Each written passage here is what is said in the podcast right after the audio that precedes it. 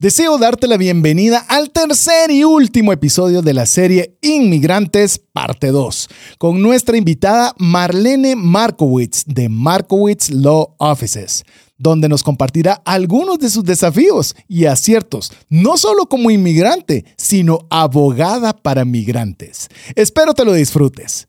El episodio de hoy es gracias a Central de Negocios, una agencia confiable de seguros en Guatemala donde puedes cotizar tu seguro médico. Recuerda que una sola enfermedad puede terminar con todos los recursos generados en una vida. Cotiza el tuyo al WhatsApp más 502 5995 4444. Tener seguros es una decisión financiera inteligente. ¡Iniciamos!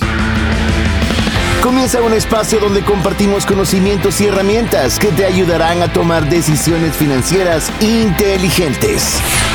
Esto es Trascendencia Financiera. Soy César Tánchez y nunca he leído dos veces un libro. Prefiero invertir ese tiempo en leer uno diferente. Hola, te saluda César Tánchez y como siempre es un verdadero gusto poder contar con el favor de tu audiencia en un programa más de trascendencia financiera, un espacio donde queremos compartirte conocimientos, herramientas e inspiración que te ayuden a poder trascender en tus finanzas. ¿Con qué objetivo? Pues el objetivo, el primero de todos, el poder agradar a Dios con la buena gestión de los recursos. La segunda, que tengamos para los, las necesidades y deseos de nuestra familia. Y la tercera, no menos importante, es que podamos ser de ayuda para una mano amiga. Que abundemos de tal forma que no solo haya suficiente para nosotros, sino que tengamos más que suficiente para poder compartir.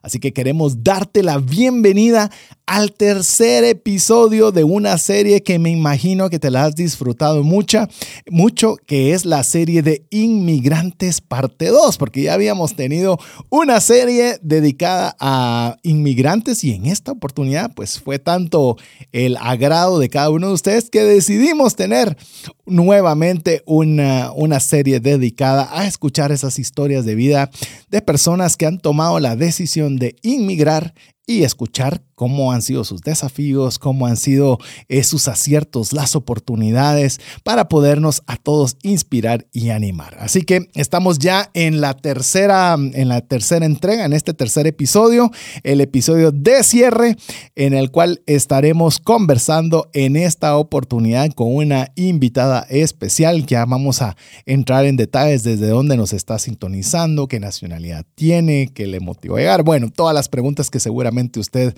ya está teniendo al tanto con lo que va el transcurso de la serie, pero quiero darle ahora sí la bienvenida a la abogada Marlene Markowitz. Mucho gusto en saludarle, Marlene. Bienvenida a Trascendencia Financiera. Hola, hola, gracias, gracias por la invitación. Qué gusto tenerle por acá, Marlene. Nos costó un poco poder coordinar, pero finalmente lo logramos. Sí, sí, aquí con mucho trabajo, ¿verdad? Pero qué bueno, eso es bueno. Eso es bueno. Eh, si usted quiere saber más de Marlene, por lo menos eh, vamos a arrancar donde usted le puede ubicar, porque estoy seguro que, adicional que si usted no es una persona migrante, pues obviamente va a disfrutar de la historia, pero si usted es una persona que necesita de los servicios que efectivamente ofrece Marlene. Creo que le puede ser de mucha ayuda. Por lo menos en redes he visto que la puede encontrar como abogada Marlene. Así la encuentra. Está bien activa ahí en TikTok y en Instagram. Creo que la, he visto bastante. Y en su página web, web que es markowitzpa.com. Si usted no tuvo chance de poderlo anotar, no se preocupe, en la descripción del podcast ahí van a ir todos los detalles para que usted pueda buscarle y pueda eh, poder saber un poco más de lo que hace Marlene. Pero arranquemos un poco, Marlene. ¿Qué le parece si nos cuenta un poco de, un poco de usted? Si nos puede contar básicamente eh, dónde nació. Eh, empecemos por ahí. ¿Dónde, ¿Dónde nació Marlene? Yo nací en Guatemala, en la capital, ahí en, en, el hospital, uno de los hospitales del IX. Así que ahí, de allá estoy. Eh, la cosa rara es que nunca he vivido en Guatemala porque vine a los Estados Unidos a los dos meses y 16 días, algo así. prácticamente solo nació acá, Marlene. Sí, sí. ¿Sus papás son guatemaltecos? Sí, mi papá y mi mamá, los dos son de Guatemala. Son de Jalapa, si no estoy mal, y de ahí sus familias se fueron a la capital y yo nací en la capital. Eh, y mi papá ya vivía en los Estados Unidos cuando conoció a mi mamá. Su papá vivía en Estados Unidos siendo guatemalteco y conoció a su mamá. ¿Dónde la conoció? En Guatemala. Fue de vacaciones, regresó a Guatemala, conoció a mi mamá y de ahí se casaron, eh, pero como es inmigración, demoró un tiempo en que, en que toda la papelería funcionara y entrara a la residencia de mi mamá. Entonces, ya mi mamá ya tenía todo aprobado para venirse a los Estados Unidos. Eh, ella tenía 32 años en ese tiempo y ella no quiso eh, dar a luz sin estar su mamá presente. Entonces yo le digo a ella, no puedo ser presidente de los Estados Unidos porque nací en Guatemala. Eh, pero por algo fue. Seguro, incluso eh, revisando uno de, tus mensajes que están eh, pineados, creo que si no estoy mal es TikTok, que creo que es uno de los que, pues, yo no sé, ya tiene un millón de visualizaciones quizás, arrancas diciendo soy guatemalteca, a, pesar de que, pues bueno, básicamente naciste y te fuiste, pero eh, te sientes muy identificada con Guatemala, por lo que pude ver al menos de ese, de, ese, de ese video en la red social. Sí, entonces eh, ese, ese video me, tiene muchísimos comentarios, tiene 3 millones de vistas y muchos de los comentarios son sobre mi acento, eh, porque no tengo un acento guatemalteco, tengo un acento algo mezclado, algo neutral, eh, y es, es, bastante de los comentarios, y ya perdiste tu acento, y yo nunca, nunca lo, lo tuve. Sí, exacto. Nunca lo, lo, tuviste. Y, y, cuéntame, en esa misma línea, ¿por qué? Sí, bueno, entiendo tu papá estaba en Estados Unidos, estaba el proceso de los papeles de, de tu mami y tu mami no quería que nacieras tú si no estaba presente su mamá, es decir, tu abuela. Y, y, ella estaba en Guatemala, entonces por eso fue que literalmente naciste en Guatemala previo a irte a Estados Unidos. Esa fue la causa. Exacto, exacto. Entonces ella se quedó en Estados Unidos hasta que dio a luz y de ahí me consiguieron a mí mi residencia, eh, que en esos momentos era rápido hacerlo. Eh, y me, me, vine a los dos meses y 16 días y en, mi, en mi green card, en mi tarjeta verde, en mi residencia.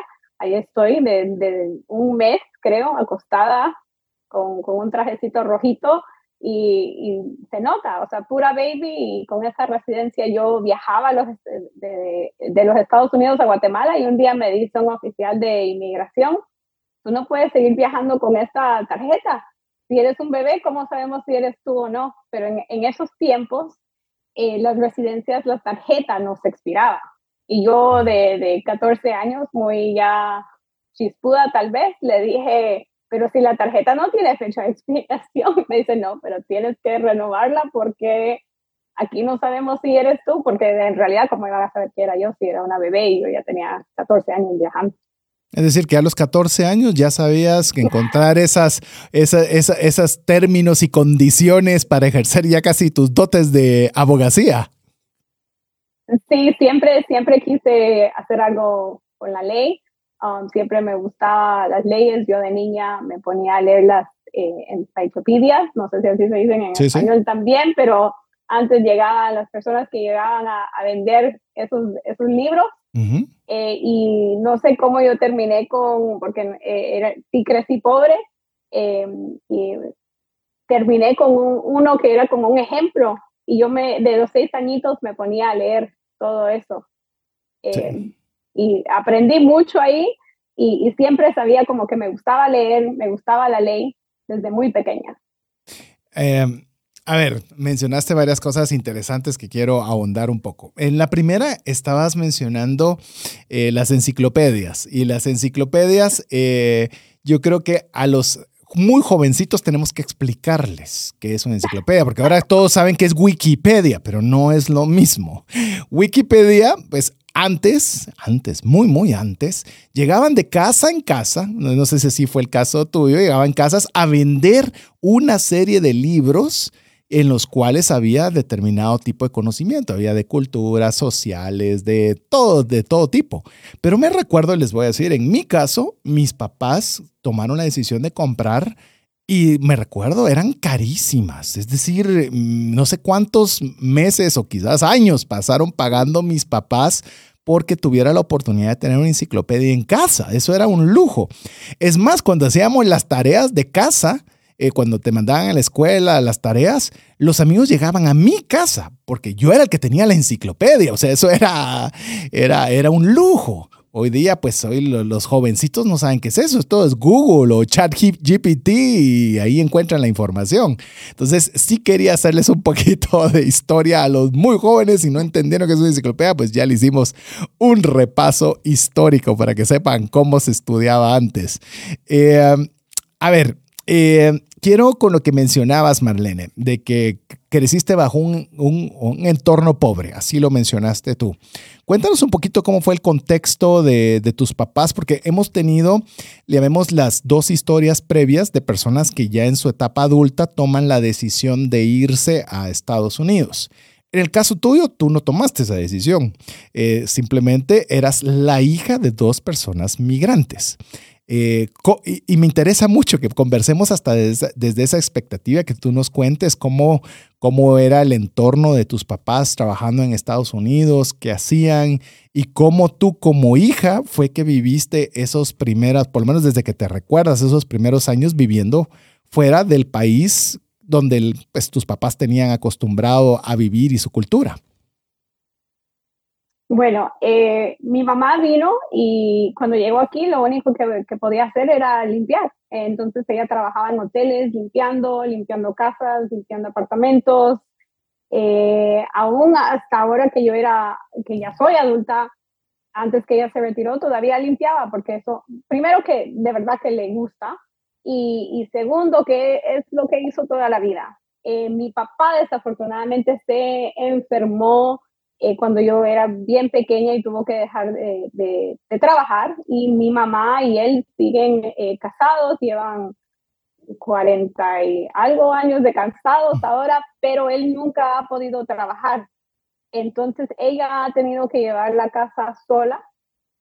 Eh, y ella era mi, ejemplo de seguir de, de una mujer fuerte que puede ser la cabeza de una casa, aún teniendo a su esposo ahí, y e, ella fue el ejemplo de, que el trabajo te, va a llegar a, muchos lugares, ¿verdad?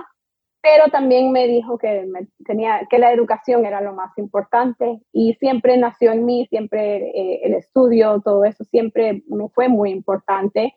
Y bueno, así, es que crecí humildemente eh, con, una, con una mamá que, que, limpiaba, eh, un trabajo muy honrado, pero desafortunadamente nunca llegó ella a tener casa aquí en los Estados Unidos, eh, porque simplemente con el sueldo de una persona no era suficiente. nunca aprendió, nunca llegó a aprender inglés tampoco. Marlene, y eh, ah, pregunto, ¿tú eres hija una, única o tienes hermanos o hermanas? Tengo una hermana pequeña eh, que yo le llevo siete años.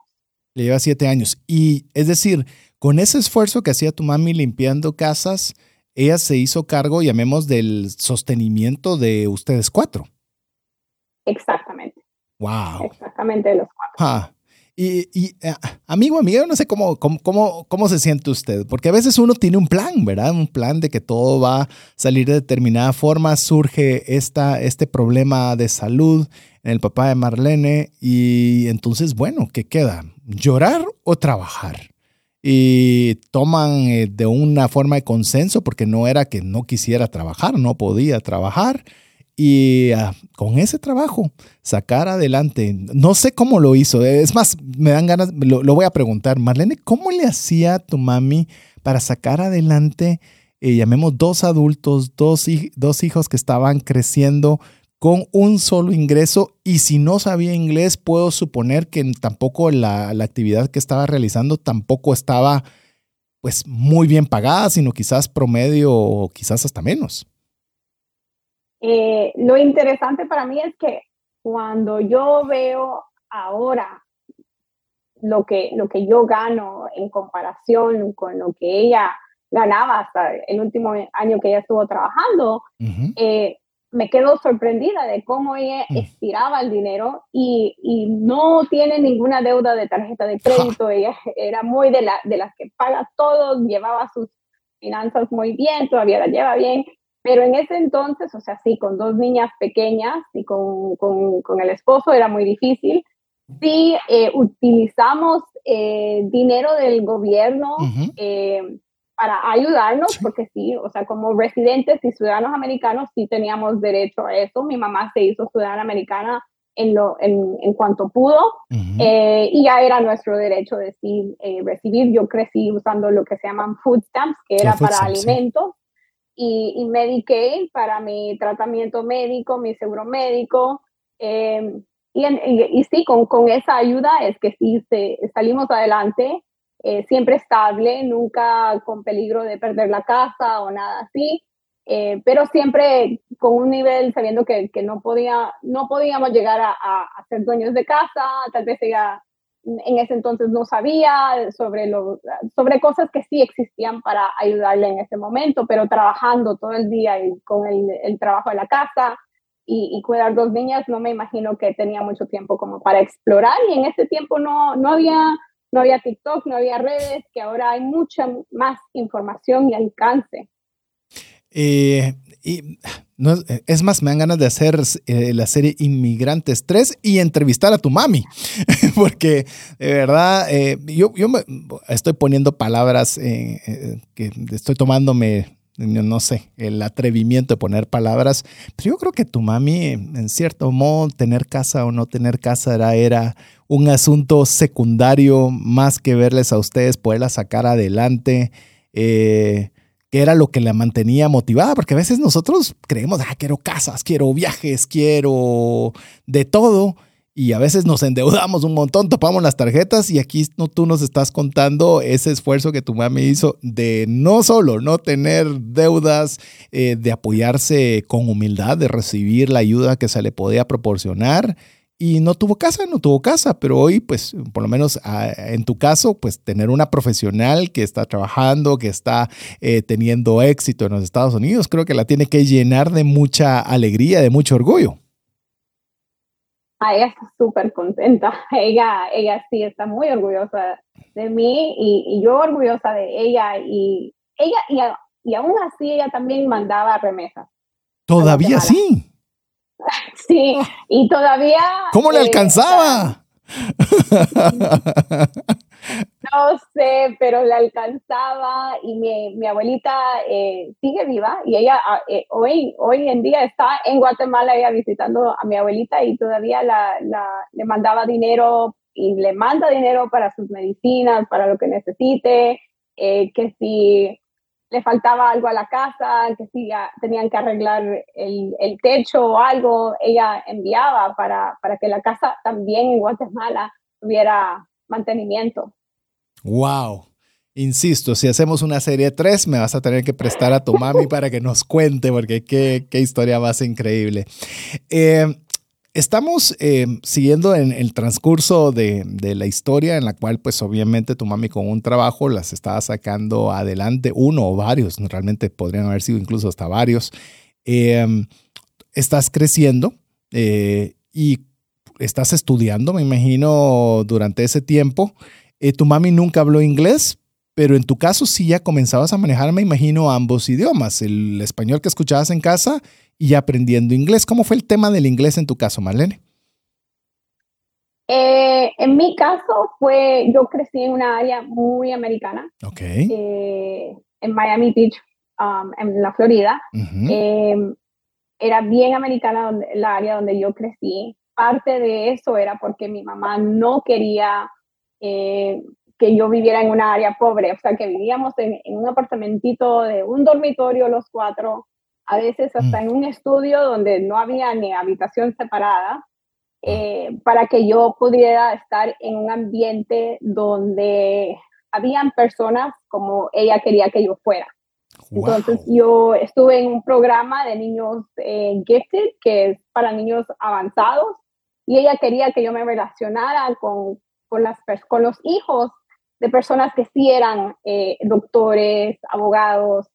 Entonces, eh, ese fue un tiempo muy, muy difícil um, para mí porque yo sabía que era diferente y no conocía a nadie de Guatemala. Mm. Conocí conociendo a nadie de Guatemala y eso me llevó a redescubrir, a descubrir mis, mis raíces más adelante porque yo quería encontrar eso. Creo que hay muchas personas que como que toman la cultura, en inglés se dice for granted, o sea, no, no aprecian lo que tienen porque siempre lo tienen. En cambio, para mí es cuando yo encuentro un guatemalteco me da tanta alegría.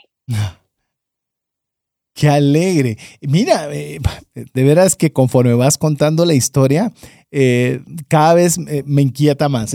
estás hablando de que tu mami toma una decisión de decir, vamos a vivir de una forma más sencilla, más humilde, más precaria, tal vez sería la, la palabra mejor dicha, en cuanto a infraestructura donde estaban viviendo, pero con personas con las que yo quiero que tú te relaciones que tú estés en ese ecosistema, que aunque tú misma te sentías diferente, pero creo que de alguna forma te estaba abriendo, no sé, los ojos, el deseo de soñar, de poder alcanzar. ¿Cómo, cómo te sentías tú, aparte de, de sentir que eras diferente, pero crees que eso influyó en lo que tú eres hoy?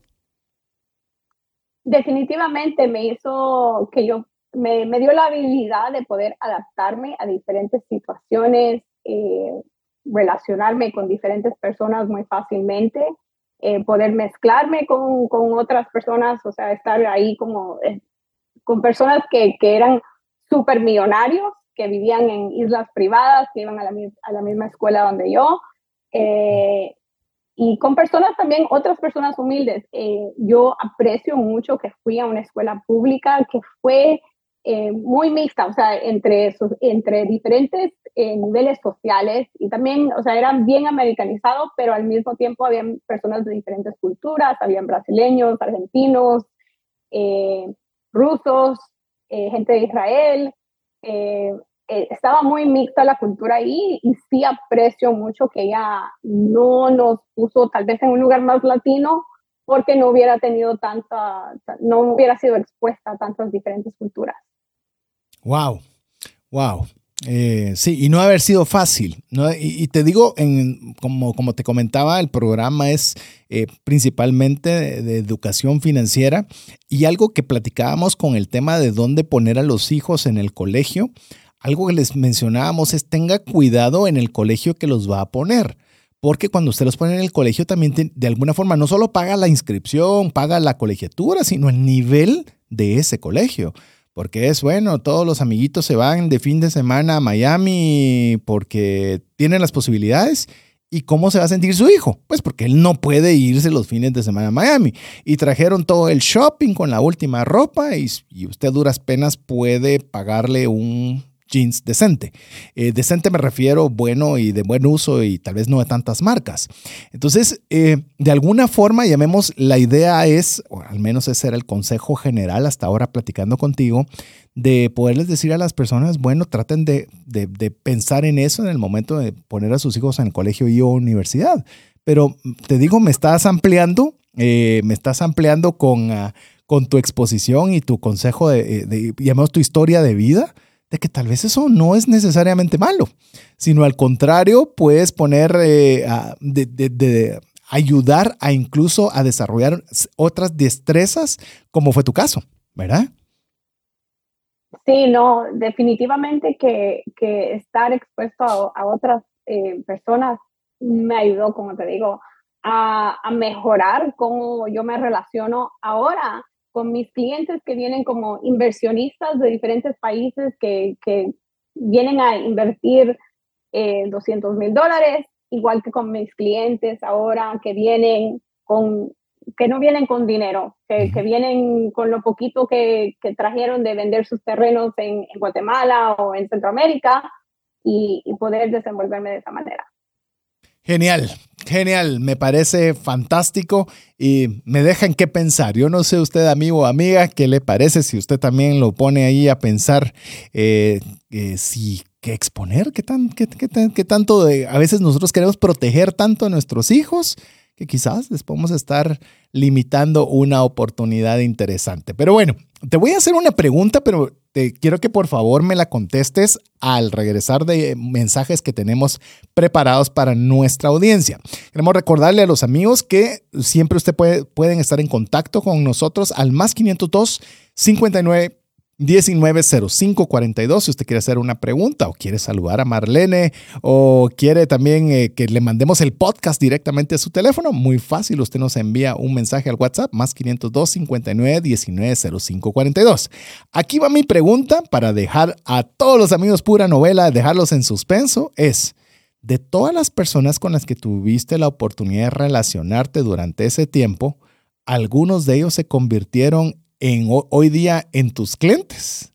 Ahí está la pregunta, la cual vamos a retomar mientras usted escucha importantes mensajes para usted. Regresamos en breve. Si sientes que no te alcanza el dinero y que necesitas ordenar tus finanzas, el curso Transforma tus finanzas es para ti. En él aprenderás a gastar con inteligencia, salir de deudas, ahorrar con propósito, generar más ingresos y mucho más. Adquiere el curso en la página cesartanches.com en la sección de recursos. Invierte en tu educación financiera y transforma tus finanzas.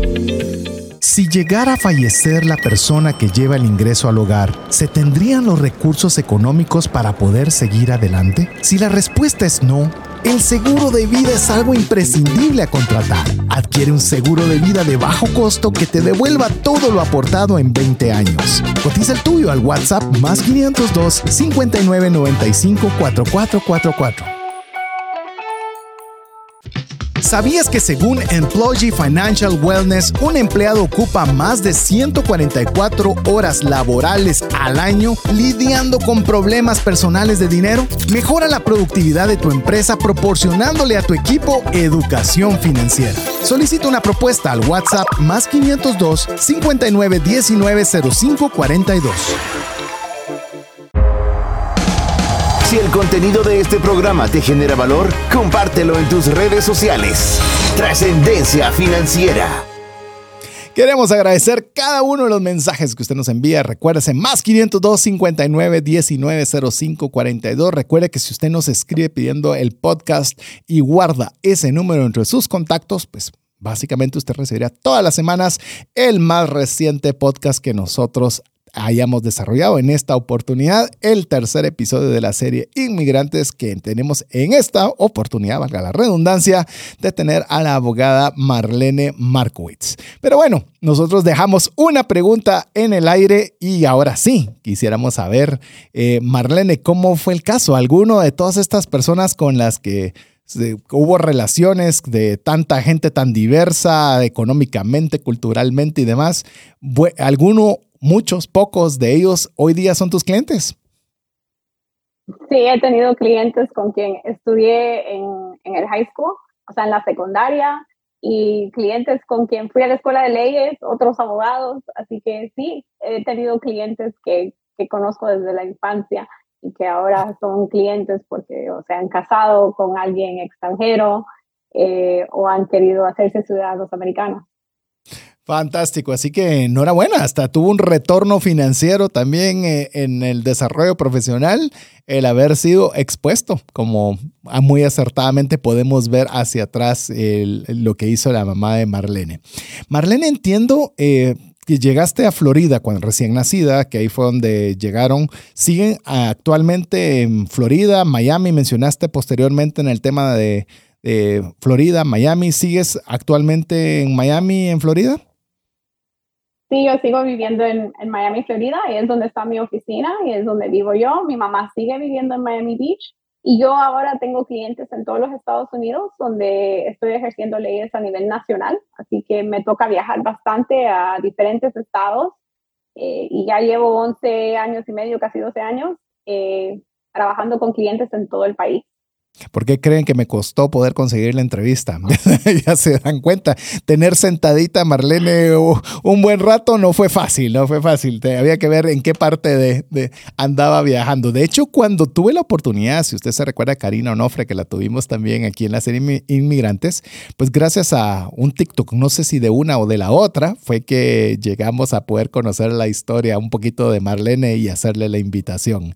Así que, Marlene, en esa, en esa línea de, de que viajas eh, ejerciendo tu profesión, eh, si no recuerdo mal, pero puedo estar equivocado y por favor, sin pena me lo dices, de que para ejercer abogacía no es que te dan tu título para Estados Unidos, sino tienes que sacarlo por estados o, o, tengo mal la idea respecto a dónde puedes ejercer dentro del mismo Estados Unidos. No es correcto. Entonces, cuando te dan tu licencia eh, o cuando la obtienes, porque tenemos que hacer un examen de dos días eh, y que ese examen solo dan dos veces al año. Es el bar, eh, famoso, ¿no? Ajá, el bar, el bar, y ese, ese bar solo es para un estado. Entonces, mi mm. licencia es para el estado de la Florida. Pero como la ley de inmigración es federal ah. eh, y es administrativa, hay una regla especial donde nosotros podemos tener nuestra licencia en cualquier parte de los Estados Unidos. Incluso hay abogados puertorriqueños, que como Puerto Rico es parte de los Estados Unidos, también pueden ejercer eh, leyes de inmigración a nivel nacional y en cualquier lado. Entonces la ley de, inmigración sí nos da la flexibilidad de poder ejercer en cualquier lado, mientras que solo sea inmigración. Entonces, si es algo de familia o algo criminal, que sí he llevado casos criminales y algunas cosas de familia, especialmente para los niños, eh, niños que se vienen menores de edad a los Estados Unidos, sí lo puedo hacer en el estado de la Florida. Pero lo que es inmigración, eh, tengo derecho en todos lados. ¿Dónde nace el deseo? Estás en high school, eh, ¿dónde nace el deseo para decir yo quiero ser abogada? ¿Lo tenías claro o simplemente lo que más te llamaba la atención? Cuéntanos un poco la historia para elegir la abogacía. Siempre me gustaban los programas de, policías y abogados desde, desde muy pequeña. miraba un programa, ahora sí voy a dar mi edad, Mira, miraba un, programa en blanco y negro que se llamaba Dragnet, que era de los 50, si no estoy mal. Y ese programa yo lo miraba en, en, la, en la, tele, en la casa. Eh, y de ahí nació como el interés en, en, en, descubrir cosas. Y es lo que me gusta de, de, la ley, que es vas descubriendo, vas descubriendo leyes, vas descubriendo cómo hacer cosas. Y me encantaba siempre la idea de defender al que más lo necesita. Y entonces así es como llegué a las leyes y así es como llegué a inmigración. Es decir, primero, ¿qué, tuviste primero? ¿El deseo de la abogacía o desde que ya estabas en abogacía ya tenías claro que querías eh, especializarte en inmigración?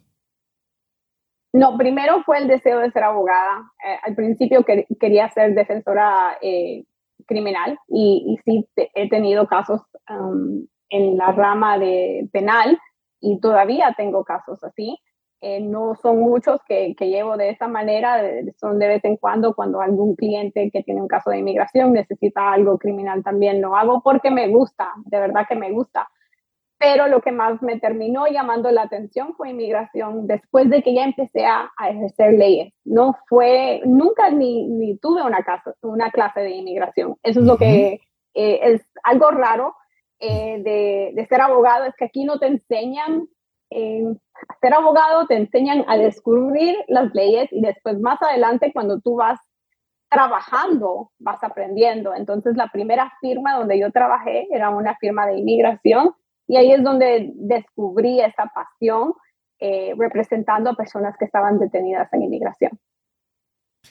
Es decir, tenías claro que ah, desde, desde las series de televisión, a mí me encantan todas las series de, de abogacía, que son eh, principalmente cuando tiene que ver casos y encontrar ángulos. Eh, no recuerdo, en español se llama Ley de los Audaces, no me recuerdo cómo se llama en, en inglés, pero son, son buenísimas, me encantan.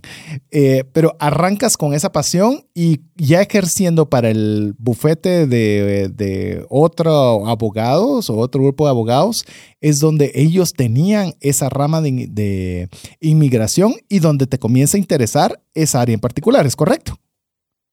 Exacto, exacto. Y también porque empecé a conocer a personas de Guatemala que eran mis clientes y qué manera mejor de conectar con el país de uno, de hablar con personas que son recién llegadas. Que, que podías de alguna forma a través de tu experiencia poderles ayudar y en tu caso pues obviamente a poder ejercer tu profesión. Exacto, exacto. Y también era de evitar como que otras personas nos representen. Eh, a veces eh, hay abogados, como en toda profesión, que, que, son, que se aprovechan de las personas y de la humildad de las personas. Y sé que la gente de Guatemala es muy humilde eh, y entonces me interesaba bastante representarlos con respeto y, mm. ser la, la, que lo podría hacer, porque ¿quién va a respetar a su país más que una persona que, que nació ahí? Y me gusta lo que dices tú. Eh, algo que me he dado cuenta y conforme hemos tenido invitados en el programa con distintas temáticas es el tema del respeto, ¿verdad? Eh, no, no cómo tratarlos de menos y venís, no, sino es empatía, ¿verdad? De sos una persona y porque pareciera que se pareciera que todos deberíamos darlo por hecho, que somos personas, pero hay veces el trato pues que se puede percibir de que se da hacia una persona inmigrante es como un trato inferior. Y, en tu caso, pues al ser guatemalteca, tus papás al haber sido guatemaltecos, de alguna forma y tener tal vez incluso amigos o familiares que llegaban de Guatemala, te daba esa, ese lado de empatía que quizás una persona, y no lo hablo mal, una persona norteamericana que nunca fue expuesta, pues ejercerá lo que sabe, pero tampoco tiene esa, esa afabilidad o esa comprensión sobre la otra persona. Sí, lo que, lo que más veo es que no entienden a veces el por qué la persona deja el país. Y, como, eh, sí, pierden la empatía definitivamente. Pierden esa empatía y esa empatía pues de alguna forma se tiene que vivir en casa. ¿verdad? Porque si bien no viviste en Guatemala, viviste con dos guatemaltecos. Así que de alguna forma eh, estaba eso allí. Estás en este, en este bufete trabajando para otras personas y cuando tomas la decisión de decir, eh, me voy a dedicar a hacerlo por mi cuenta, voy a, voy a poner yo mi propia oficina, ¿dónde nace esa, esa inquietud, ese deseo y por qué nace?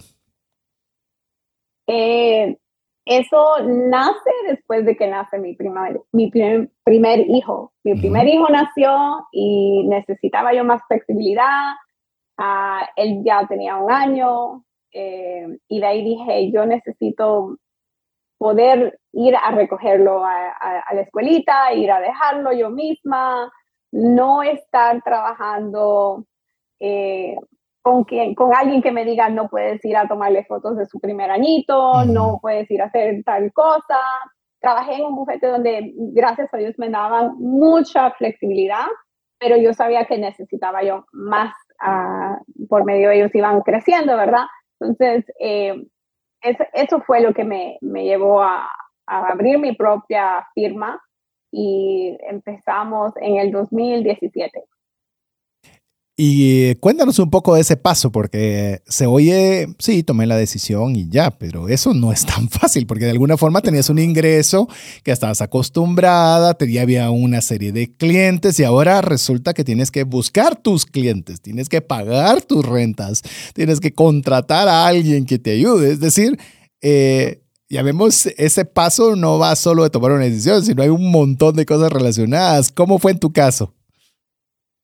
Muy buena pregunta. Pues eso es lo que me llegó, me llevó a ser virtual antes que virtual era popular. Mm, qué interesante. Entonces, yo empecé trabajando desde mi casa y con cero capital, o sea, nada de inversión, con la computadora que ya tenía, eh, con el celular que ya tenía y cuando las personas me llamaban, porque si ya tenía, ya ya me había dado a conocer, ya tenía Instagram, ya tenía Facebook, no lo usaba tanto como lo uso ahora, pero sí, eh, ahí subía yo cuando ganaba un caso y ya tenía los clientes con quien había trabajado, que como yo fui su abogada, que fue a su juicio, juicio final o, los conocí en persona, eh, ellos me tenían mi celular, me llamaban, ya tenía seguimiento.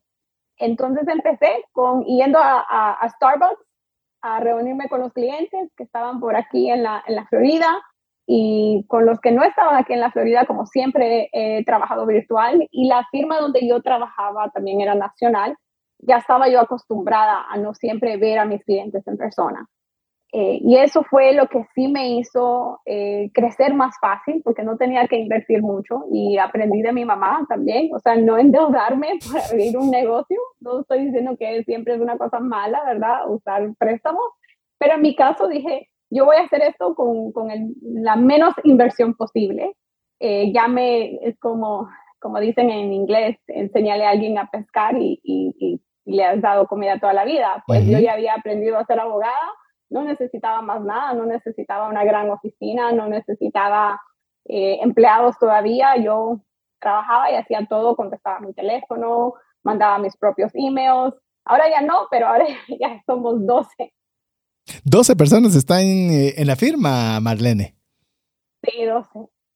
Sí, es increíble y te digo, eh, me gusta porque una, uno siempre al menos piensa, ¿verdad? No, ahorita que me voy a independizar, voy a poner mi oficina, voy a poner mi asistente, voy a poner la cafetería, o sea, voy a ponerlo todo, ¿verdad? Y todavía no hemos dado, pero ni los primeros pasos. Y en tu caso es, bueno, en la misma computadora, en mi mismo lugar, y si es que hay que juntarse con alguien presencialmente, pues bueno, en un Starbucks y ahí platicamos, pero con los recursos que ya tenías. Y poco a poco, conforme obviamente fuiste creciendo, me imagino que fueron dándose esos, esos avances de oficina, de personas que te apoyen y demás. Exacto, Exacto, empecé con un asistente, de un asistente de ahí dos y, más y más. Y ahora tengo a personas eh, que trabajan para mí en Guatemala. Ah, que trabajan en Guatemala. Ah, qué interesante. interesante. Estamos creciendo allá. Genial, genial. Ah, mira qué interesante. Pensé que habías expandido solo allá y no, ahora estás estudiando trabajo también aquí en Guatemala que te apoya para lo que necesitas con temas de inmigración a los guatemaltecos. Exacto. Em, esa, es la meta, ayudarnos, no solo aquí, pero allá también.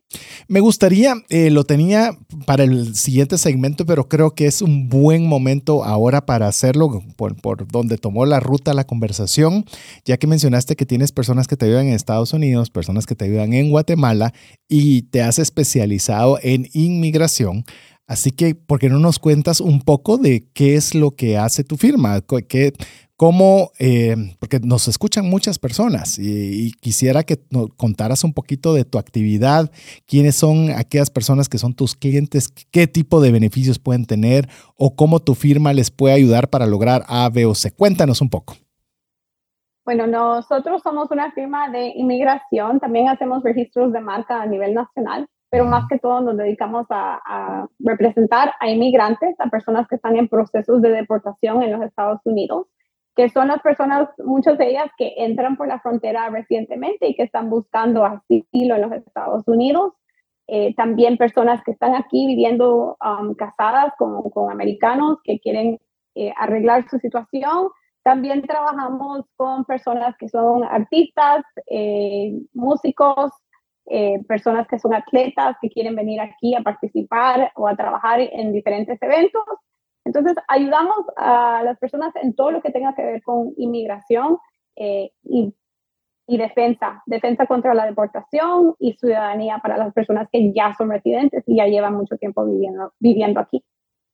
Y solo para tener claridad, una persona que tiene mucho tiempo ya de estar viviendo en Estados Unidos, aún sin documentos, por las razones que sean, eh, estas personas que yo voy a hablar cualquier número, tienen 10 años de estar trabajando sin documentación legal en Estados Unidos, este tipo de personas pueden acercarse, por ejemplo, a tu firma y decir, he estado aquí 10 años, quisiera ver cómo puedo eh, buscar la posibilidad de tener documentos. ¿Es algo que sí se puede hacer a través de tu firma o es algo que, que media vez no estén con documentos legales? No hay mucho que se pueda hacer. Te lo hablo desde la ignorancia.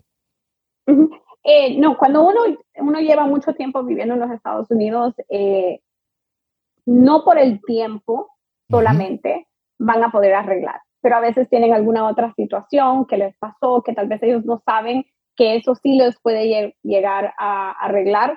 Eh, por ejemplo, existe una visa que es para personas que han sido víctimas de un crimen, hay visas para personas que han sido víctimas de tráfico laboral, eh, tráfico humano o a veces cosas que ellos han pasado en su vida no se dan cuenta que es tráfico humano o que es eh, tráfico laboral. eh, y es muy importante que se asesoren y hablen con un abogado porque nosotros hacemos las preguntas que a veces son difíciles, eh, que a veces las personas no quieren enfrentar porque muchas veces hay un, estigma en, ver, verse uno como una víctima.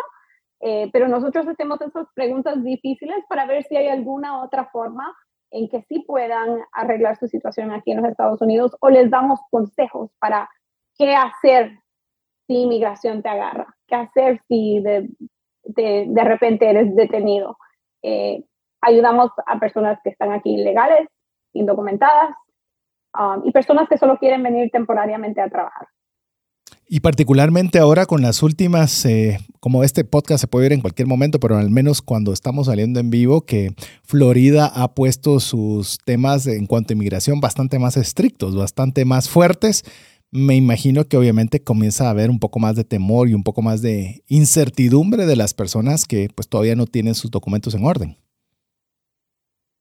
Sí, eh, cuando pasaron las, las la nueva ley en la Florida, tuvimos eh, muchas más llamadas de personas muy asustadas eh, y sí los podemos ayudar en calmarlos, que básicamente esta ley no es tan fuerte como, como se dio a pensar eh, y que también no afecta a tantas personas. en realidad no afecta a todos los inmigrantes, pero sí ayudamos en todo eso.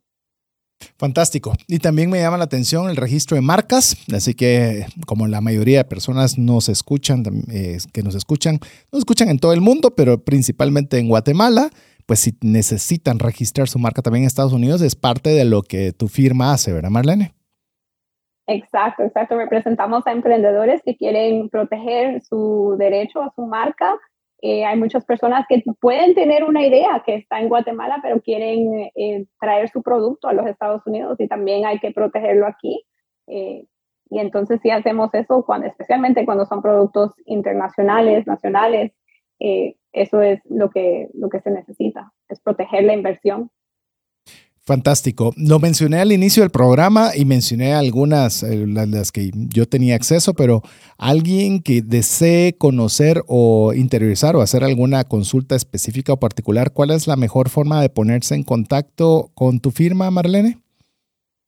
Por las redes, redes. en Abogada Marlene, Abogada Marlene, busquen Abogada Marlene porque ahí sí si me encuentran. Ahí está más fácil, sí, abogada Marlene, ahí búsquela, creo que Instagram, TikTok, creo que son las principales redes que, que utilizas, ¿verdad? Sí, también tenemos Facebook, Eh, donde también estoy como abogada Marlene M, que creo que en Facebook sí son varias abogadas Marlene, pero también estamos como Marlene Markowitz Law Offices en Facebook. Tenemos dos cuentas ahí. Y, eh, y aprovechando que estamos hablando de redes, eh, yo creo que eh, por lo menos algo he visto, eh, algo bien interesante, por lo menos en, esta serie de inmigrantes, ha sido la importancia de las redes, las redes sociales. ¿Cómo dirías que ha sido en tu caso? Que no quiero suponer, aunque me gustaría decir que esa es la respuesta, pero ¿cómo ha sido importante para ti las redes sociales en tu actividad profesional, Marlene? Como te conté, nosotros empezamos con, con cero capital, ¿verdad? Entonces, ¿qué forma más simple y gratis de, de anunciar mis servicios que por las redes? Así empecé. Nunca he pagado eh, el advertising, no sé, el comercial, digamos, publicidad. En, TikTok, eh, publicidad, eh, en Instagram. Eh, creo que tal vez en el principio sí lo hicimos un poquito, algunos posts como de 20 dólares aquí, pero no más, porque no, no quería yo invertir en, en, marketing en ese momento, entonces no, no he pagado eh, para advertising, eh, publicidad, En, las redes, porque eh, pienso que es una forma muy orgánica de llegar a las personas, entonces, y, y es la, cuando a mí me llaman, me dicen, yo te vengo siguiendo, te veo muy honesta, me inspiras confianza y eso es lo, que yo quiero, es conectar con las personas porque quieren conectar conmigo, no, no necesariamente porque estoy pagando para que yo les aparezca a ellos.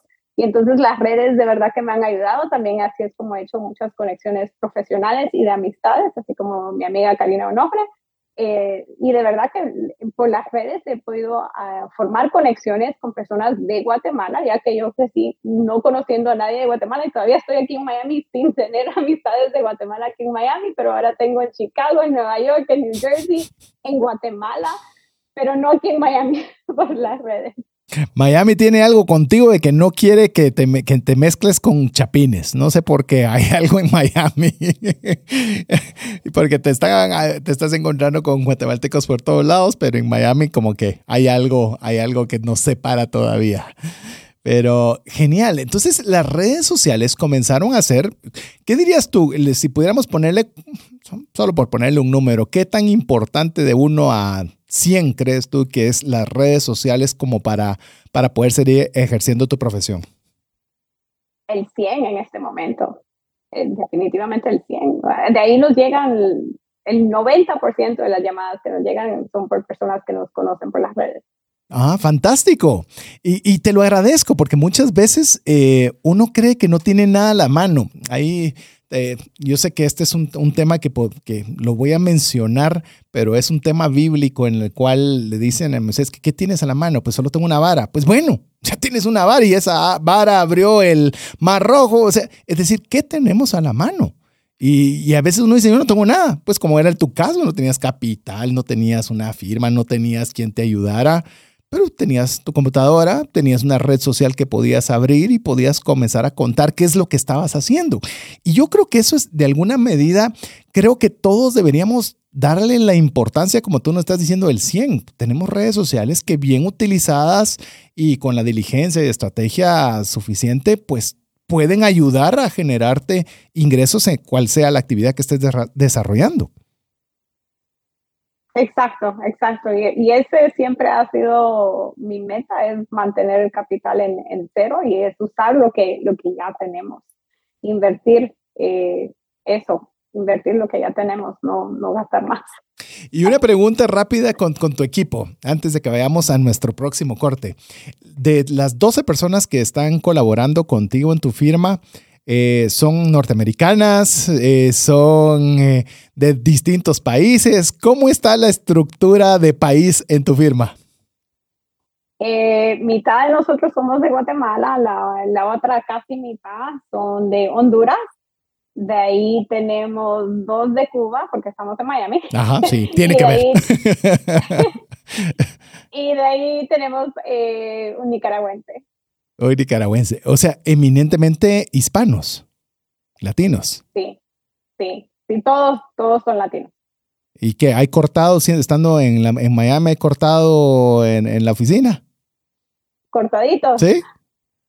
Sí, sí. Sí, ¿verdad? que siempre tenemos cafecitos. El cafecito, el cortadito los pasa en unas cosas así como, no sé si, si todavía, pero unas plásticas así chiquitas solo para, como que fuera un shot de algo así.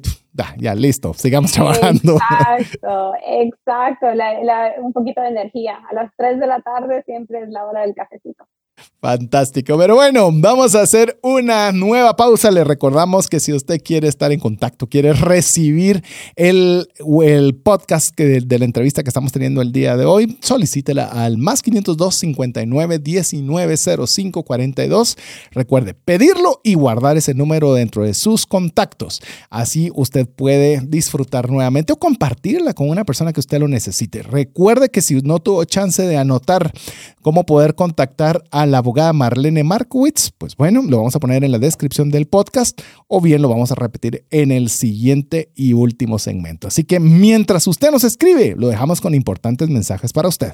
Una sola enfermedad puede acabar o destruir considerablemente el patrimonio que te ha tomado una vida construir. No permitas que eso suceda y contrata un seguro de salud que te permita tener acceso a los mejores hospitales del mundo y con cero deducible en hospitalizaciones en Guatemala. Solicita una cotización al WhatsApp 5995 4444.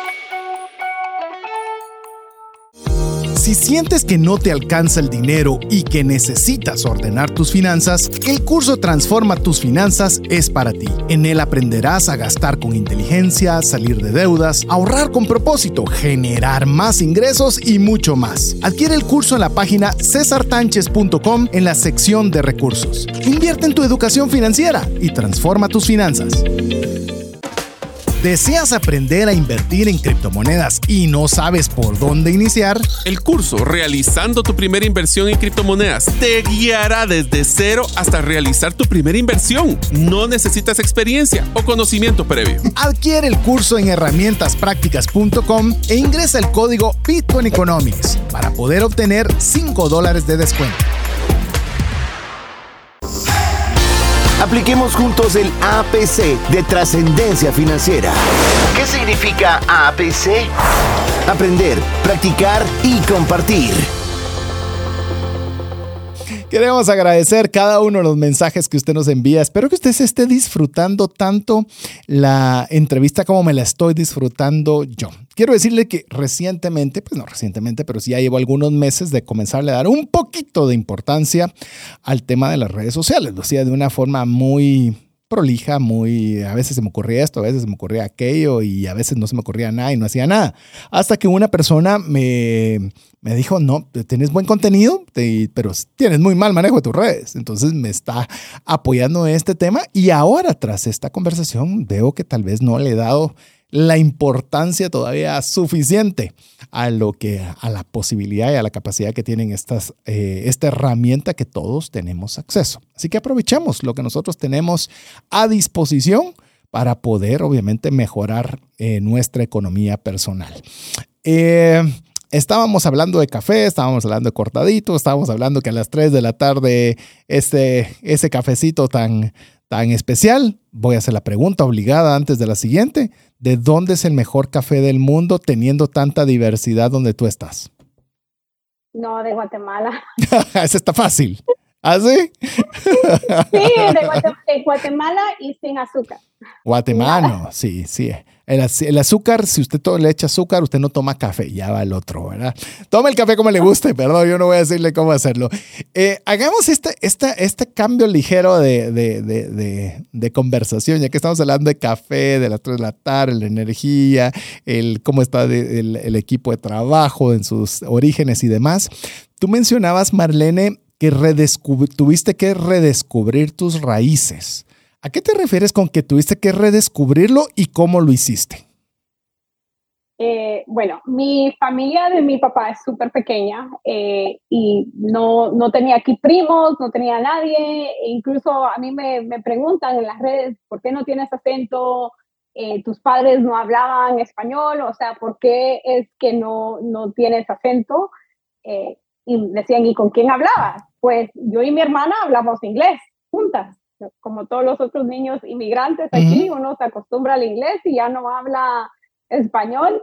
Yo pienso en inglés eh, y por eso a veces, incluso aquí, estoy segura que se dieron cuenta que mi español no es perfecto. A mí se me pegan los acentos. Sí, muy bueno. Ay, gracias. Sí, muy, muy bueno, te felicito.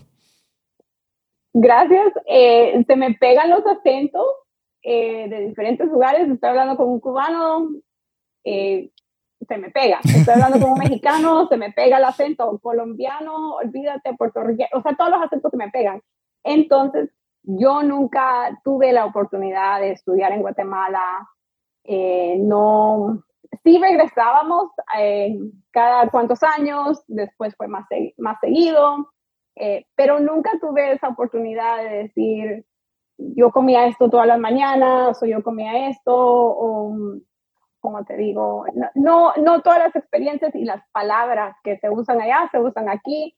Eh, entonces tuve que ir yo misma viajando de adulta y, ir a conocer porque yo quería, no, ya no era porque mi mamá me decía, tenemos que ir a visitar a los tíos, sino que yo iba para, para allá. La familia de mi mamá toda está en Guatemala. Entonces aquí éramos los cuatro, mi papá, por su condición médica, casi no habla. Eh, y mi mamá, pues, ya tiene un acento neutral, ya tiene 38 años de vivir aquí. Eh, ya, no, ya, no, ya no tiene ese acento, e, ese acento fuerte porque no nos relacionamos, no tenemos amigos guatemaltecos, desafortunadamente simplemente estamos en una área donde no hay y si hay, um, todavía no nos conocemos. Así que eh, por eso es que digo que ahora yo he descubierto mis países, ahora con amistades como Karina Onofre o, o Carol, que creo que también la, sí, la tuvimos en el primer. Sí, sí, sí. Entonces, eh, ahora de adulta es que he conocido por medio de las redes a otras personas de Guatemala y he tenido la oportunidad de viajar con Karina a Guatemala. Eh, conocí a otra amiga que también es abogada, eh, pero abogada en Guatemala y que me, que me conoció por Instagram. Y sea, la gente de Guatemala es tan noble y tan, me dijo, ven, me, me, y cuando yo llegué a, a Guatemala una vez, ella me trajo una cajita de de dulces típicos, cosas que, que yo no, no mucho he probado y así es como yo descubrí eh, otra vez mi cultura y ahora que tengo hijos, pues me apasiona llevarlos allá lo más que puedo, especialmente porque mis hijitos son, tienen unos acentos bien gringuitos, eh, bien americanizados, o sea, eh, me, me, cuesta y tengo que mantener yo esa cultura para poder, poder pasárselas a ellos también. Esto me hizo recordar, eh, Marlene, eh, ignorancia y por eso aprovecho a decirlo para que otras personas que puedan haber pensado como mi persona, poderles sacarles de la ignorancia como salí yo. Eh, por ejemplo, teníamos unos amigos que efectivamente migraron a Estados Unidos por cuestiones de trabajo, la empresa se los llevó, eh, ya nunca los regresó, entonces hicieron sus papeles y ahora son norteamericanos y sus hijos eh, tenían en su momento para ir a Estados Unidos siete, nueve años por allí. Y bueno, comenzaron a hacer la vida en Estados Unidos y regresaron en cierta oportunidad, yo qué sé, pensemos diez años después y cuando estábamos conversando con ellos, y por decirle algo, no me, aunque me recordara, no, no, le voy a dar el nombre porque obviamente no viene al caso, pero por decirle algo, Juan Pérez, ¿verdad? Un nombre así muy guatemalteco y común. Y eh, estaba, eh, eh, mira, ¿cómo te va en tal cosa? Um, I, let me, um, uh, yo decía, pero eso es Juan Pérez, y es el hijo de estos guatemaltecos, y, y, ahora me vas a venir que sos muy gringo. Eso estaba pensando en mi cabeza, ¿verdad? De decir, es que cómo se las quieren llevar, de que ahora son inglés. No. Y después, obviamente, su papá, que obviamente me conoce y obviamente haber pensado lo mismo que yo estaba pensando, y me dice, mira, ¿sabes qué? ¿Cuál es el problema? Mira, hacen muchos en Estados Unidos apellidos que son latinos, pero nacieron en Estados Unidos en contextos norteamericanos y no te hablan español porque no lo hablan. Y no es que quieran olvidar sus raíces, que se les olvidó su país, sino simple y sencillamente lo que les quedó fue el apellido y la apariencia latina, pues, pero fuera de eso son norteamericanos. Y ahí entendí, tienes razón, se relacionan con norteamericanos. Como tú misma lo estás diciendo, tú hablas con tu hermana en inglés. Entonces, eh, tú piensas en inglés y decir, ah, sí, pero es guatemalteco y que es, no, simple y sencillamente a veces nosotros tenemos que entender que esos son nuevos contextos y nuevas realidades que a pesar de que tengamos el físico o tengamos el apellido, realmente son otra, otra realidad, ya viviendo otra cultura. Sí, no, y, como, como te digo, en TikTok hay muchos comentarios sobre mi acento, eh, muchas personas me dicen eso, especialmente porque también pienso que hay como una diferencia en las palabras que usamos. Eh, cuando yo digo yo soy inmigrante, porque aquí en los Estados Unidos todo el mundo me considera inmigrante, aunque soy eh, ciudadana americana, yo soy, sigo siendo inmigrante, yo no nací aquí, como te digo, yo no puedo ser presidente si quiero, porque no nací aquí, no tengo ese derecho. y he visto que las personas ahora piensan que los inmigrantes solo son las personas que llegaron recientemente, y no, los inmigrantes son también los hijos de las personas que, que llegaron recientemente y a veces veo a mis clientes que se, que se traen a bebés, a, niñitos de dos años, y yo en, en, los hijos de ellos me veo yo, yo a mí misma, cuando yo era niña. Y entonces yo pienso, estos niños lo van a tener mucho mejor que lo tuve yo, porque van a poder mantener su cultura, ahora es más aceptable mantener su cultura, cuando yo era niña era, era no aparentar ser guatemalteca. Y, mm. y hasta vergüenza me, me dio a algún punto, porque aquí si habían latinos eran cubanos y yo no era cubana, entonces yo no, yo no, yo no entraba en ese, en ese molde que, que necesitaba para estar en Miami, o sea, era guatemalteca, aquí em, a mí me han dicho cosas racistas, otros latinos, porque hay una, una diferencia entre, entre siempre entre las personas eh, de diferentes países aquí. Eh, y, el, y, el racismo que yo he sufrido eh, ha sido de otros latinos, no, no siempre ha sido de, de americanos. Y es porque hay racismo, básicamente, o sea, tengo rasgos más indígenas, no, no soy rubia, no soy súper blanquita, entonces sí, o sea, es, es, mejor ahora y, y ellos a veces como que no saben la, lo que nosotros sufrimos hace años mm.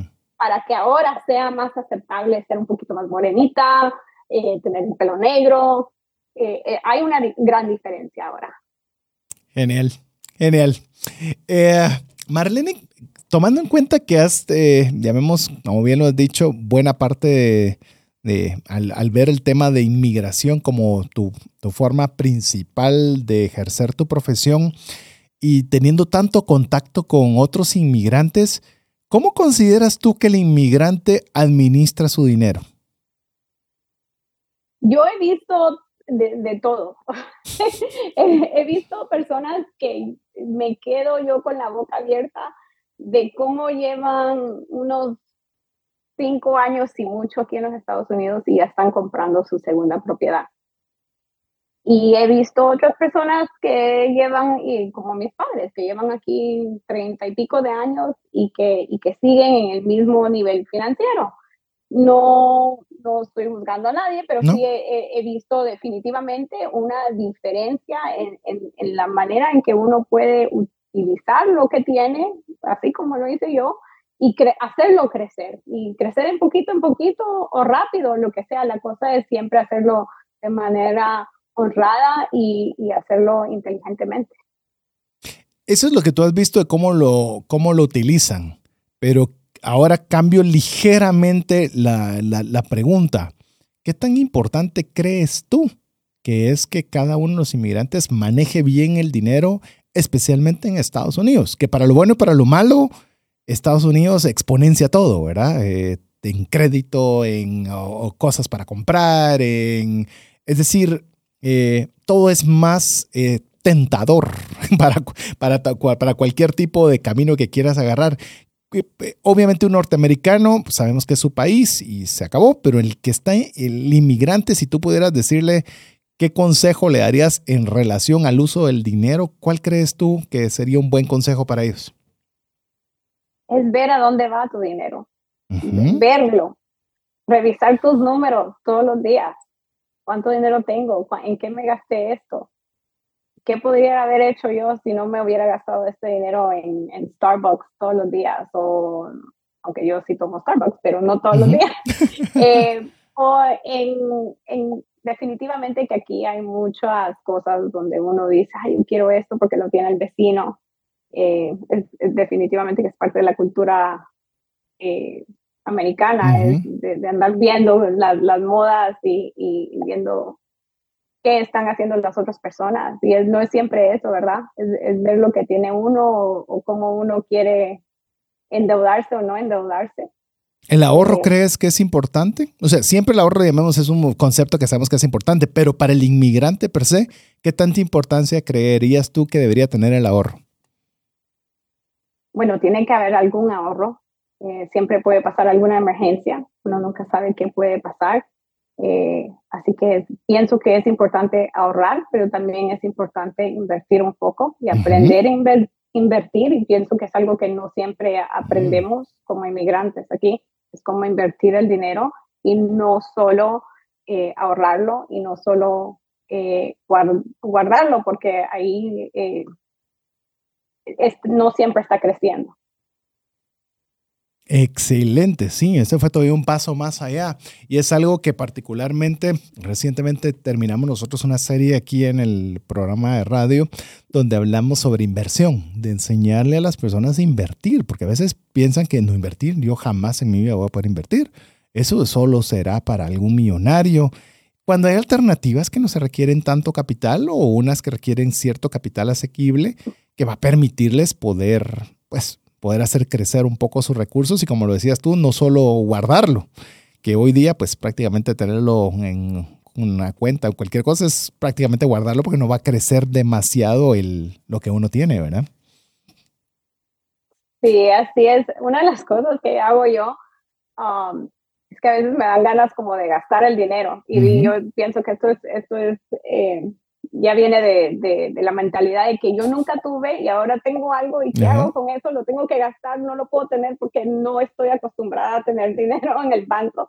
Entonces a veces quiero hacer eh, compras en línea y, y, digo, bueno, no voy a comprar cosas, voy a comprar eh, stocks, no sé cómo se dice stocks en eh, español. Acciones. Acciones. Acciones, sí. Entonces me pongo a comprar acciones. Entonces me he puesto a comprar que voy a comprar acciones de Disney, acciones de... Y con bien poquito, o sea, no estoy hablando de miles de dólares, estoy hablando de bien poquito. Y digo, voy a comprar un poquito aquí, un poquito allá para quitarme esas ganas de... Compraste algo. Sí, sí, sí compraste, pero compraste acciones. Sí, y principalmente la Florida que es tan abierto, incluso hasta con los temas de Bitcoin, por ejemplo, que podría sonar en muchos estados en Estados Unidos, que incluso no es permitido su, comercialización, la compra y venta de, Bitcoin. Por ejemplo, te, eh, Miami específicamente tuvo un alcalde en el caso de Francis Suárez que incluso su sueldo lo recibe en Bitcoin. Y, y uno dice, bueno, ¿qué será eso de Bitcoin? Bueno, averiguar, aprender eh, y porque eso es, por ejemplo, por lo menos en Guatemala, solo para darte una idea, una persona en Bitcoin en Guatemala puede invertir desde 10 dólares. Entonces dice uno, bueno, pues es cierto que quisiera invertir en bienes raíces, en tener casas y tener empresas, pero no tienes esos recursos, pues bueno, tienes 10 dólares pues en lugar, como dirías tú, de comprar, yo que sé, una blusa más, pues compre Bitcoin. Posiblemente te va a salir mejor que una blusa que quizá la vas a usar dos veces. Eh, entonces yo creo que es, que, es un, consejo muy válido. Hay una persona, de, de hecho te lo comparto, una persona me dijo, mira, Qué bonito lo que hablas de Bitcoin. Bueno, aprovecho a comentarte. Yo también tengo un programa de radio y un podcast relacionado para enseñar sobre temas de Bitcoin. Y me gusta por el acceso, para darle a las personas la oportunidad de poder invertir con poco dinero. Y me decía, mira, voy a invertir por aprender. O sea, no, no quiero ni, si gano, pierdo, no me importa. Lo que quiero es aprender. Y yo, qué, qué bonito concepto. Es decir, en lugar de gastarse en la blusa, como dices tú, pues bueno, voy a invertir en esto para ir conociendo de qué se hace, cómo se hace, cómo se mueve y aprender los conceptos importantes y demás. Yo, qué interesante, interesante, me gustó mucho el concepto. Eh, a ver, otra pregunta que quiero hacerte, Marlene, eh, ya que estamos llegando a la recta final. De alguna forma, tomando en cuenta el contexto del que nos estabas contando, cómo iniciaron tus papás, eh, qué fue lo que hicieron para pues poderte dar la mano para salir adelante, sacar tus estudios y ahora que has logrado tener tu firma y alcanzar cierto nivel de éxito, ¿hay algún hábito o hay alguna persona o una o, ambas que tú podrías decir gracias a este hábito y o a este ejemplo de vida que vi en he logrado tener el éxito que tengo hasta este momento? Definitivamente que ha sido siempre ser persistente. Eh, como que yo quiero esto y lo voy a obtener. Yo quiero esto y lo voy a obtener. Yo quiero esto y lo voy a hacer, no sé de qué manera, pero de alguna manera voy a hacerlo y tener metas. O sea, mi meta primero era obviamente graduarme en la secundaria, después ir a la universidad, entrar a la universidad, graduarme de la universidad y después era, voy a hacer el examen que se necesita para la escuela de leyes y, ponerme esas metas de paso a paso y hacer el plan. Entonces el plan era, me voy a graduar, voy a trabajar y después de trabajar dije, bueno, ahora cuál es el próximo paso y siempre es de ver un poquito más allá de dónde voy a estar en un año pero ¿dónde voy a estar en tres años? ¿Dónde me voy a, dónde, dónde voy a estar viviendo en tres años? ¿Dónde quiero estar viviendo en tres años? Dónde quiero estar viviendo en cinco años y cómo, qué es lo que tengo que hacer hoy en día para llegar a ese fin, a esa, esa meta que tengo y después reevaluar, seguir reevaluando esas metas. ¿Cuál es la próxima meta que tengo? ya que estoy llegando a esto. Ahora ya tengo una firma, empecé con inmigración, entonces dije, bueno, voy a abrir otra rama que era el registro de marca. Y entonces ahora mi meta es seguir creciendo la, la firma para tener más abogados, para poder ayudar a más personas. Fantástico. Me hizo recordar, a, tengo un amigo, que, es, que este amigo en particular eh, nos me ha comentado varias veces que él, estando en el colegio, estando en el colegio, se propuso las cosas, no me recuerdo si eran 10, si eran 15, si eran 5, no recuerdo, pero que quería lograr antes de tener 30 años. Y dentro de esas cosas, incluso dijo, quiero casarme con una persona, ta, ta, y hasta con lujo de detalles. y, y por cierto, eh, hasta ese lujo de detalles llegó y efectivamente se casó con la persona que, que, él había descrito dentro de las cosas que él quisiera lograr antes de los 30 años. Y eh, por eso digo, con lo que tú estabas mencionando, cuando una de las cosas, y esa es mi percepción y tú me la puedes aclarar si es o no, Estados Unidos siento que es una rutina, ¿verdad? Vas a trabajar, regresas a tu casa, prendes el televisor, y al día siguiente la misma rutina, rutina, que es muy fácil, eh, por lo menos es la percepción que tengo de fuera, tú me puedes decir si la tengo equivocada o no, es te metes en una rutina, que si no te tomas el tiempo para pensar a dónde quieres llegar, qué es lo que te gustaría alcanzar, es muy fácil que se te pase la vida dentro de esa rutina. Definitivamente, y así lo miré yo de, los años que yo pasé no teniendo mi propia firma. Eh, porque estaba en esa rutina, en esa rutina de trabajar para otra persona que no me estaba, no que era una mala firma para trabajar en, esa firma, era buena, pero no me iban a, dar más allá de un puesto de, abogada nivel uno, digamos, o sea, de ahí no iba a subir, yo no, iba, no me iba a convertir en dueña, no, no iba a tener eh, acciones de la firma, o sea, no iba a tener dinero de, de, del ingreso, sino que siempre iba a ser eh, con el mismo sueldo. Entonces, definitivamente que, sí, estoy de acuerdo que uno puede quedar en esa rutina si uno no, como que toma una pausa para ver qué está pasando y qué uno puede hacer si uno se pone a soñar un poquito. A ver, como tienes eh, muchas, eh, bueno, me imagino que de las personas que me mencionaste de tu firma son inmigrantes todas, por lo que entiendo. ¿Sí? Sí. Siendo inmigrantes cada una de las personas que tú has contratado dentro de tu oficina, ¿cuál ha sido, si tú pudieras mencionar, una característica que es indispensable si alguien va a trabajar en tu firma? Es decir, eh, ¿qué es algo que tú dices, si no tiene esto, la verdad ni siquiera la considero por más que tenga A, B, C, D? Eh, flexibilidad. ¿Flexibilidad? Flexibilidad. Ajá, cuéntame. Sí, eh, porque nosotros, bueno, todas las leyes de inmigración va cambiando de día a día eh, mm. y, y, y, como ya te diste cuenta, mi, mi horario es, está, está lleno, entonces a veces nos pasan cosas eh, en un segundo, en un minuto, o, llega alguien que está detenido, tenemos, entonces hasta alguien que, que pueda decir, voy a cambiar de, de esta cosa que estoy trabajando a esta otra, y, y, lo puede hacer sin, sin, sin, parar y, o sea, decir, eh, sin darse el mismo ansiedad. Entonces es una persona que, que sí puede ser flexible y adaptable, igual como lo he sido yo, y que se puede relacionar con diferentes personas. Sin lugar a dudas. Sí, para, para, llamemos para tu actividad, es clave es clave, porque no es algo que es blanco o negro. Me imagino que hay muchos grises. Bueno, en las leyes siempre hay muchos grises, pues, pero en esto creo que es más amplio la, paleta de grises. Sí, sí, y en el tipo de clientes que tenemos, tenemos muchos diferentes tipos de clientes y hay muchos diferentes jueces, como cuando como estamos trabajando a nivel nacional y también diferentes cortes, diferentes oficinas de inmigración. Eh, es, es muy importante ser flexible. Y me imagino que, que eh, manejan ambos idiomas, todo tu equipo, el inglés y el español. Sí, todo el equipo habla inglés y en español. También las personas que están en Guatemala son bilingües. Sí, yo me imagino que, y eso lo he visto realzado en todas las personas que hemos tenido hasta ahora contigo, el inglés para el inmigrante es muy importante, ¿es correcto? Sí, es, es, muy, muy importante el, el saber el inglés y, y, poderse relacionar con todo el mundo y eso nos da a nosotros algo que, que, que no tiene el, el, norteamericano. Mi esposo, por ejemplo, es norteamericano y no habla español y, a veces tiene, le, le va difícil porque estamos en Miami y aquí mucha gente habla español. Sin lugar a dudas.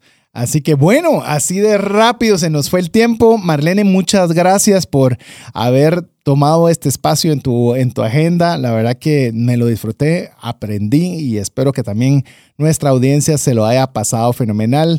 Vamos a decir si quieren localizar a Marlene. Le recordamos, lo más fácil es en redes como abogada Marlene. Es la forma más sencilla para que si usted quiere mandar un mensaje o quiera tener más información de lo que ya conversamos, que ahí le pueda ubicar. Quiero eh, adicional agradecerte, Marlene, nuevamente por este tiempo. Eh, si tú quieres alguna, alguna palabra final para despedirte de la audiencia y, y, y ya con eso dar por terminar el programa y la serie. Bueno, muchísimas gracias por la invitación, de verdad que, que la pasé bien y es siempre un gusto tener una conexión con, con, la gente de Guatemala, la gente que está escuchando, ¿verdad? Eh, y, y, practicar mi español. Muchas gracias por la oportunidad de dejarme practicar el español más. Es más, usted puede calificar el español de Marlene al más 502 59 19 05 42 y con mucho gusto vamos a pasarle a Marlene la retroalimentación. Son bromas, no, muy, muy buen español, tomando todo el contexto, muy buen español, así que bastante neutro diría, no, no muy guatemalteco porque no, no tiene muchos chapinismos, que después me doy cuenta que tenemos tantos chapinismos, pero es muy neutro, lo cual lo hace bastante bueno. Así que nuevamente, Marlene, muchas gracias. Eh, con, con, con, tu entrevista terminamos la serie de inmigrantes, agradeciendo el tiempo eh, de Marlene Markowitz. Eh, también agradeciendo a Jeff en los controles, su servidor César Tánchez. Esperamos que el programa haya sido de ayuda y bendición y esperamos contar con el favor de su audiencia la próxima semana, si así Dios lo permite. Mientras eso sucede, que Dios le bendiga. Si el contenido de este programa te genera valor, compártelo en tus redes sociales. Trascendencia financiera.